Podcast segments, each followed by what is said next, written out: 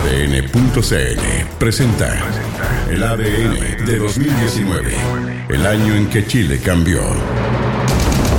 Agosto. Agosto llegó y el calor en el ambiente y en la contingencia también. Era cosa de fijar la mirada en el conflicto en el Instituto Nacional, donde ya eran habituales los enfrentamientos entre los estudiantes y carabineros, forzando a tomar medidas nunca antes vistas en un establecimiento escolar, como por ejemplo el ingreso mostrando el carnet de identidad. Donde delincuentes no quieren y no dejan que estudiantes estudien no quieren ni dejan que los padres y apoderados estén tranquilos, donde de delincuentes lo único que quieren que el Instituto Nacional pierda el prestigio que durante décadas han tenido. ¿Cuál es el compromiso del gobierno del presidente Sebastián Piñera?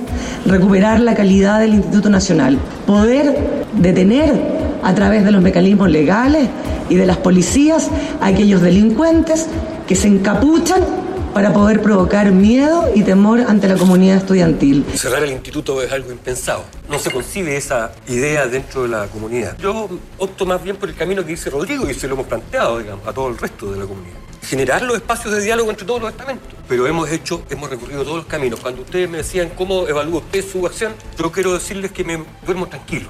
Yo le hago una pregunta a la ciudadanía hoy día. ¿A qué escenario nos ha traído esto de la mano dura? ¿A qué escenario nos ha traído esto de que no me va a temblar la mano? Por eso digo que hay que escuchar más a la comunidad y no desde un asiento con un cafecito y un escritorio, no. Cuando yo emplazo a una comunidad que es tan grande, debo tener la responsabilidad de adecuarme a cuáles son el accionar y, las conductas del resto de la comunidad también, no reducir la discusión únicamente a este grupo que efectivamente es minoritario. Hemos implementado medidas, pero nos empiezan a boicotear. ¿Para qué? Para perseguir un pequeño dividendo político. Son temas que sobrepasan al sostenedor. A mí me toca administrar realidades, pero claramente uno no es electo alcalde para estar persiguiendo alumnos. Este no es el colegio cárcel. Aquí lo único que falta es que termine algún alumno muerto y ahí se van a dar cuenta. Lo que nosotros queremos es ojalá poder cerrar el año en forma normal, pero esto va a depender de la comunidad escolar. O nos paramos todos frente a los encapuchados que quieren boicotear y sacamos el año adelante, o finalmente frente a los hechos vamos a tener que cerrar el año. Cree que a través de la amenaza y a través de estas drásticas decisiones va a poder solucionar ciertos conflictos en el Instituto Nacional. Nos parece lamentable, bueno, y ayer que él mismo reconociera que, esto se le escapó de las manos, habla de una persona que eh, no está a la altura del cargo que ostenta. Demostraría no tan solo inoperancia del alcalde, sino que también de la ministra. Si el año escolar se cierra, si un alcalde no da el ancho, debe ser la ministra quien tiene que solucionar esto. Y si la ministra no puede, se supone que tiene que ser el Estado de Chile quien dé garantías de una educación para los estudiantes. Desde Puente Alto se viralizaba un registro realmente escalofriante. Un hombre armado entró a una sala de tragamonedas y abrió fuego, dejando cinco víctimas fatales. Lo que estamos haciendo es entregar una cantidad importante de recursos de nuestro gobierno regional para que las policías tengan mejores herramientas para poder prevenir y después investigar el delito. Así que obviamente eh, lamentamos enormemente el fallecimiento estas cinco personas este grave incidente y decirles que vamos a hacer todo lo que de nosotros dependa para atrapar al responsable. Eh, un número muy alto de, casquillos de, bala, eh, por eso que un hecho muy especial. Llama profundamente la atención el grado de violencia que se empleó. Cinco muertos, cinco muertos. Eh, y por lo tanto estamos esperando más antecedentes para saber bien qué, qué motivaciones y de los antecedentes que nos han hecho llegar y de las hipótesis policiales que ustedes mismos han recogido a través de los distintos medios, eh, estaría situado dentro, al parecer, dentro de la delincuencia común. Individualizado el autor y se están pidiendo respecto a eso las medidas correspondientes. Hemos trabajado en el sitio del suceso con la unidad de víctima y testigo para efecto de darle las eh, o tratar de cubrir las necesidades que tengan de asistencia, en este caso las víctimas. La verdad que es un hecho muy grave, un hecho súper doloroso, que muchas veces ocurre que puede ser narcotráfico. En este caso concreto no tenemos acreditado que se trate de un ajuste de cuenta, toda vez que la forma en que ocurren los hechos y que podemos apreciar los videos es distinto a lo que tradicionalmente eh, hemos conocido como ajustes de cuentas. Venía pasando con mi hijo cuando siento la, balacera y lo único que hicimos nosotros fue correr, pero murió gente que nada que ver, gente, chiquillos que uno los conoce de chico, eran compañeros de colegio con mi hijo. Dos semanas que llevamos con balacera nosotros. Carabinero no hace nada, el alcalde no hace nada. No, pero estamos acostumbrados ya. Sí, porque siempre pasan. ¿Se escuchan siempre disparos? Sí. Terrible, estamos asombrados, consternados. De cierta manera estamos, nos estamos mal acostumbrando a que pasen este tipo de cosas, el tema de la droga, el tema de las balaceras. Mientras tanto, en el Congreso comenzaba un enfrentamiento que, horas más, horas menos, ponía sobre la mesa la cantidad de tiempo que le dedicamos los chilenos y chilenas al trabajo. Porque mientras la iniciativa de la diputada Camila Vallejo, que reducía la jornada laboral a 40 horas, el gobierno presentaba una contrapropuesta que apelaba principalmente a la flexibilidad y a un tope de 41 horas. Aquí la discusión no es si rebajamos o no rebajamos la jornada. La vamos a rebajar de todas maneras. Lo está planteando la oposición y lo estamos planteando nosotros. Yo estoy seguro, o espero, que el Congreso no apruebe proyectos inconstitucionales. ¿Y si lo hicieran? Bueno, existe el Tribunal Constitucional. ¿Acudiría el gobierno en ese caso? Si fuera necesario, por supuesto. La juventud es clara en decir que prefiere jornadas fijas antes que jornadas variables o flexibles. Prefiere certezas laborales. Muchos han tratado de utilizar a esta generación, entre comillas, millennial, ¿cierto?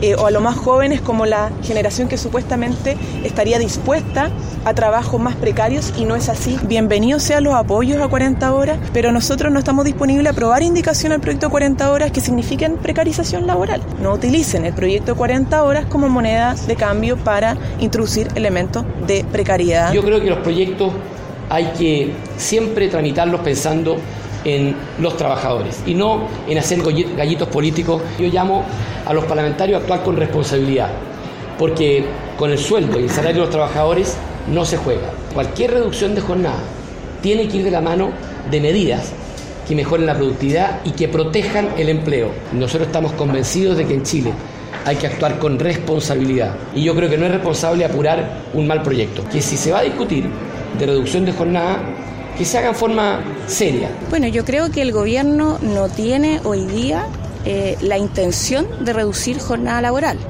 Eh, ellos tienen una agenda que de hecho es todo lo contrario. Yo he conversado tanto con la Secretaría de la Comisión como también con la Secretaría de la Cámara para aplicar el reglamento. Acá hay tiempos para el debate, hay tiempos para las intervenciones y simplemente nosotros haremos efectivo el derecho que tenemos de poder hacer avanzar las mociones legislativas a pesar de que al Ejecutivo no le guste.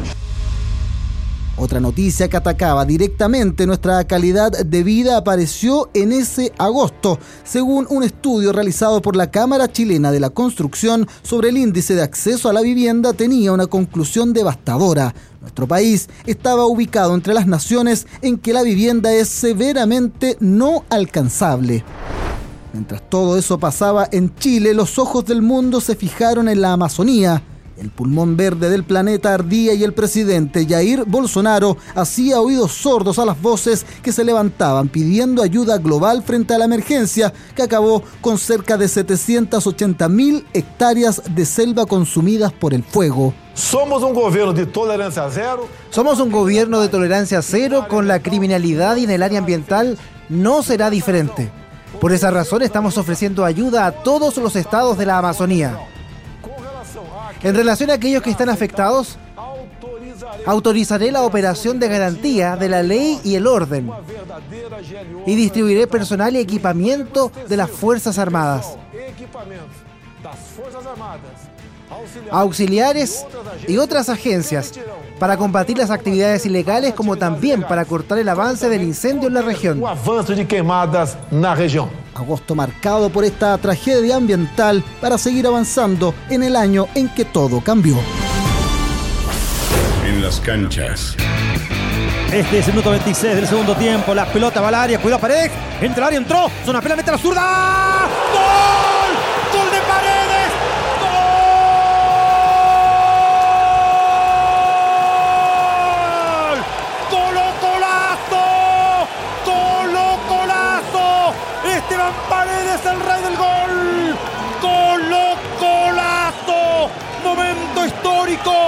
Histórico, momento. Hoy sábado 24 de agosto a las 5 de la tarde con 5 minutos. Minuto 26 del segundo tiempo. Permiso, querido chamaco, pero ya tienes compañía. 215 goles de Esteban Paredes. Paredes, paredes, paredes. El rey del gol. El ídolo, sí. El muchacho que venía a ser rabia. Que rompió los vidrios a pelotazos Ahora se cultivó rompiendo redes, colocando de rodillas a cuanto arquero tuvo al frente. 215 goles. El goleador de vocación ídolo histórico sublime. Gigante. Rey del gol enorme, bendito. Superior, crack.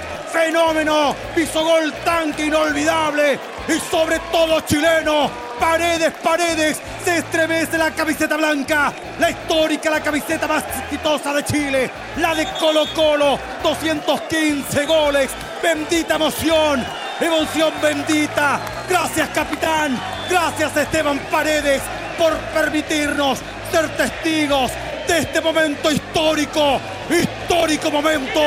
Colo Colo 2, Palestino 1 y el próximo y el próximo será por la gloria eterna. El esperado momento había llegado.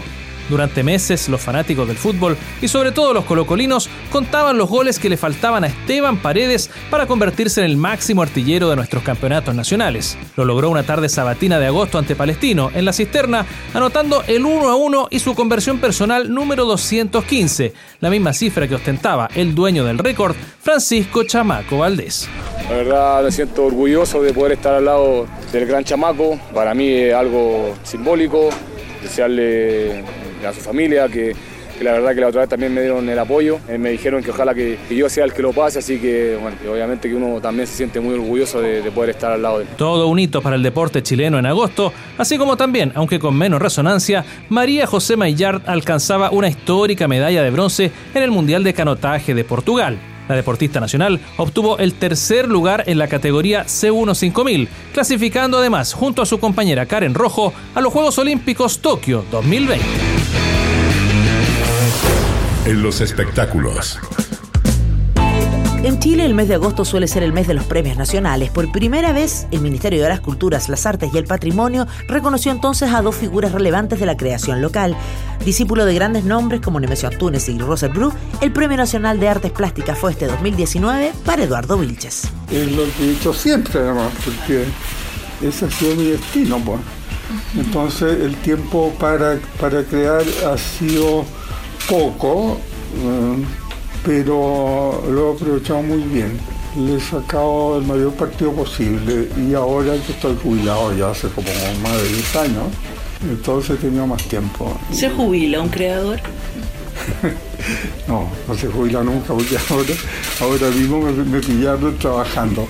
Otro de los reconocimientos destacados es el que distingue a actores, directores y dramaturgos. Este año el Premio Nacional de las Artes de la Representación fue para Ramón Grifero. Bueno, tengo que agradecer el apoyo obviamente de las 950 personas que respaldaron esta candidatura. Fue muy emocionante porque fue un gesto para ver también el eco que podía tener esta postulación en la ciudadanía. Si finalmente van a firmar cinco, mejor a tener eh, la respuesta y el comentario del otro es algo muy enriquecedor y te da otra perspectiva de lo que cuál es tu trabajo. Destacado dramaturgo, director y escritor, Grifero es una de las figuras más señeras en el mundo del teatro y su premio nacional este 2019 fue un merecido galardón a su vasta y muy vigente trayectoria. Y a propósito de la creación nacional, el 15 de agosto se estrenó en las salas nacionales la última película de Andrés Good, Araña. Cuando una persona decide robar, cuando una persona decide apropiarse de lo que no es de él, está traicionando a toda una sociedad y sabe que se expone a la muerte. La cinta, que luego fue electa para representar a Chile en los premios Oscar y en los Goya, contó con un elenco internacional de primer nivel y recreó una historia que gira en torno a ex integrantes del Frente Paramilitar Patria y Libertad. Una apuesta que comentó una de sus protagonistas, la reconocida actriz trasandina Mercedes Morán. Creo que el cine cumple una misión. La película es necesaria, no todas las películas son necesarias, creo que esta sí lo es.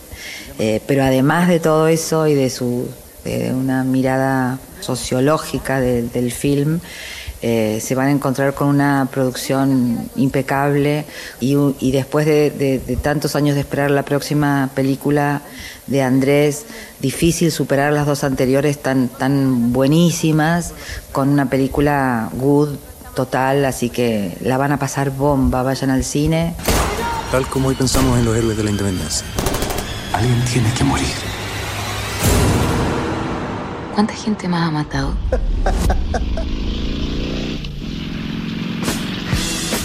Y nos quedamos en el mundo del cine porque el 16 de agosto de 2019 murió una recordada figura de la industria hollywoodense. Peter Henry Fonda murió a los 79 años y aunque nunca logró brillar a la altura de su padre Peter o su hermana Jane a través de la película Easy Rider, la que escribió, produjo y protagonizó junto a Dennis Hopper y Jack Nicholson, quedó instalado para siempre en la historia del cine mundial.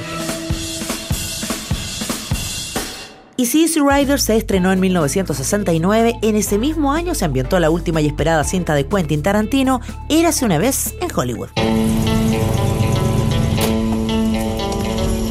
I'm Rick Dalton. It's my pleasure, Mr. Schwartz. Call me Marvin. Put it there. That your son? No, it's my stunt double, Cliff Booth.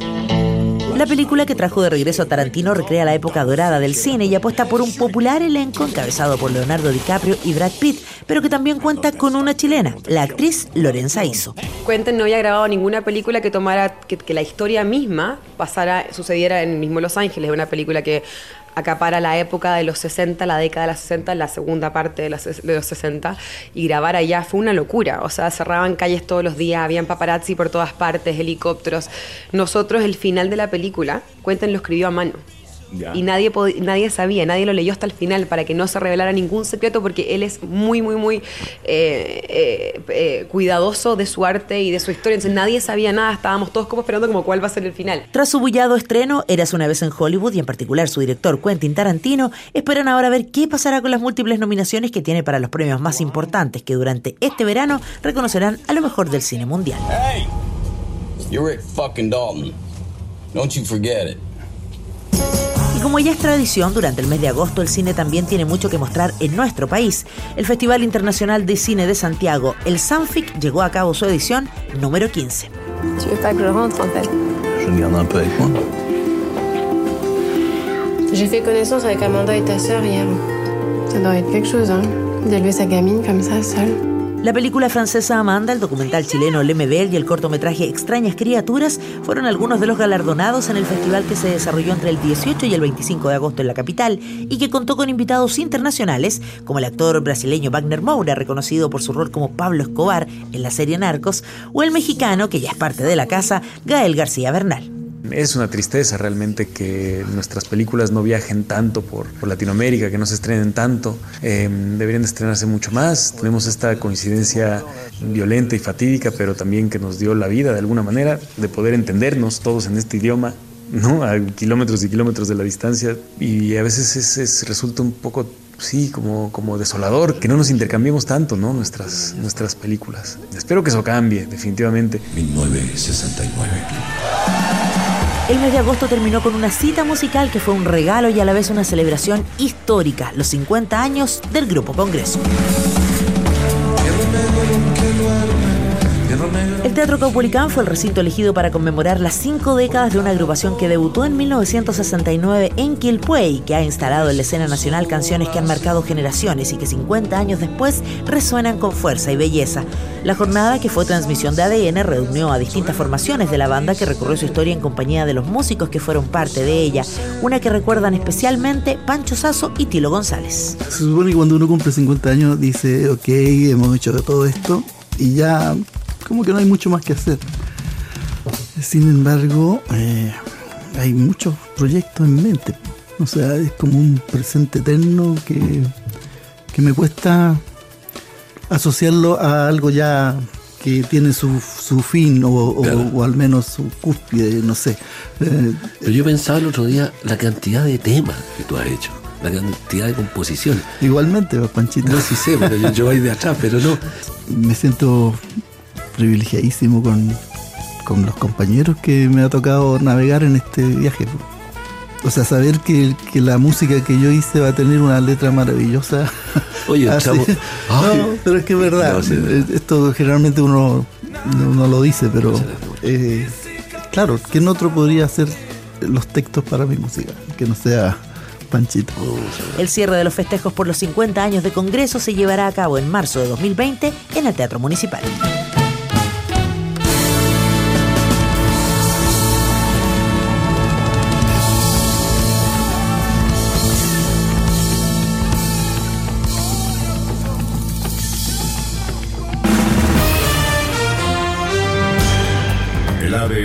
2019. El año en que Chile cambió.